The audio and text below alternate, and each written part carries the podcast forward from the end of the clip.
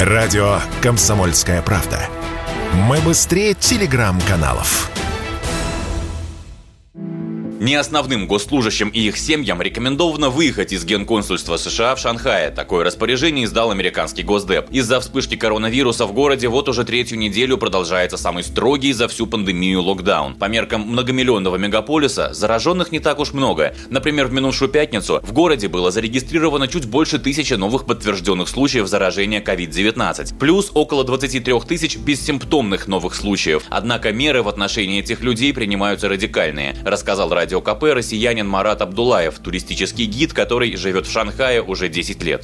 Практически каждый день делаете тестирование. А если выявляется положительный тест, этот тест э, нужно загрузить в систему, фотографировать, отправить, а потом уже в тот же день или на следующий день за зараженным человеком приезжает и его забирают в карантинную скажем так, зону. Это карантинная зона. Сейчас на данный момент в Шанхае это два больших выставочных комплекса. Там переоборудовали ковидные карантинные центры. Там именно ковид положительный, там держат. Дело в том, что в отношении ковида власти Китая практикуют политику нулевой терпимости. Это значит, что любые вспышки пресекаются максимально жестко. Так, сегодня в Шанхае даже доставки продуктов не работают, говорит русский шанхаец Марат Абдулаев.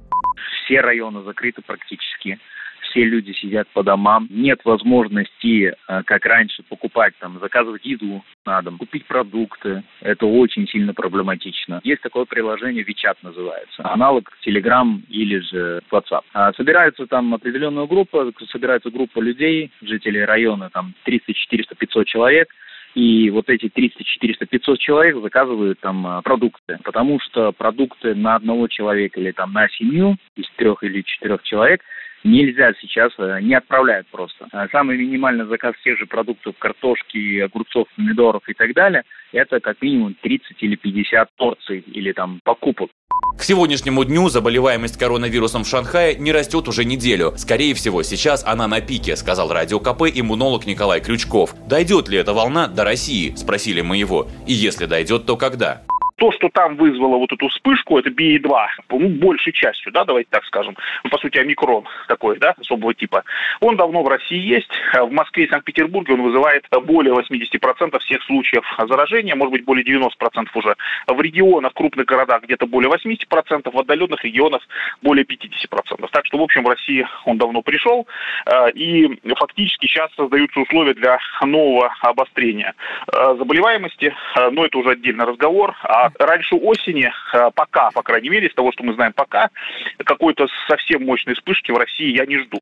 По оценкам Николая Крючкова, чтобы погасить вспышку заболеваемости, китайским властям может потребоваться около двух месяцев. Нынешний локдаун в Шанхае изначально объявлялся на пять дней, но продолжается уже две недели с лишним. Василий Кондрашов, Радио КП. Радио «Комсомольская правда». Никаких фейков, только правда.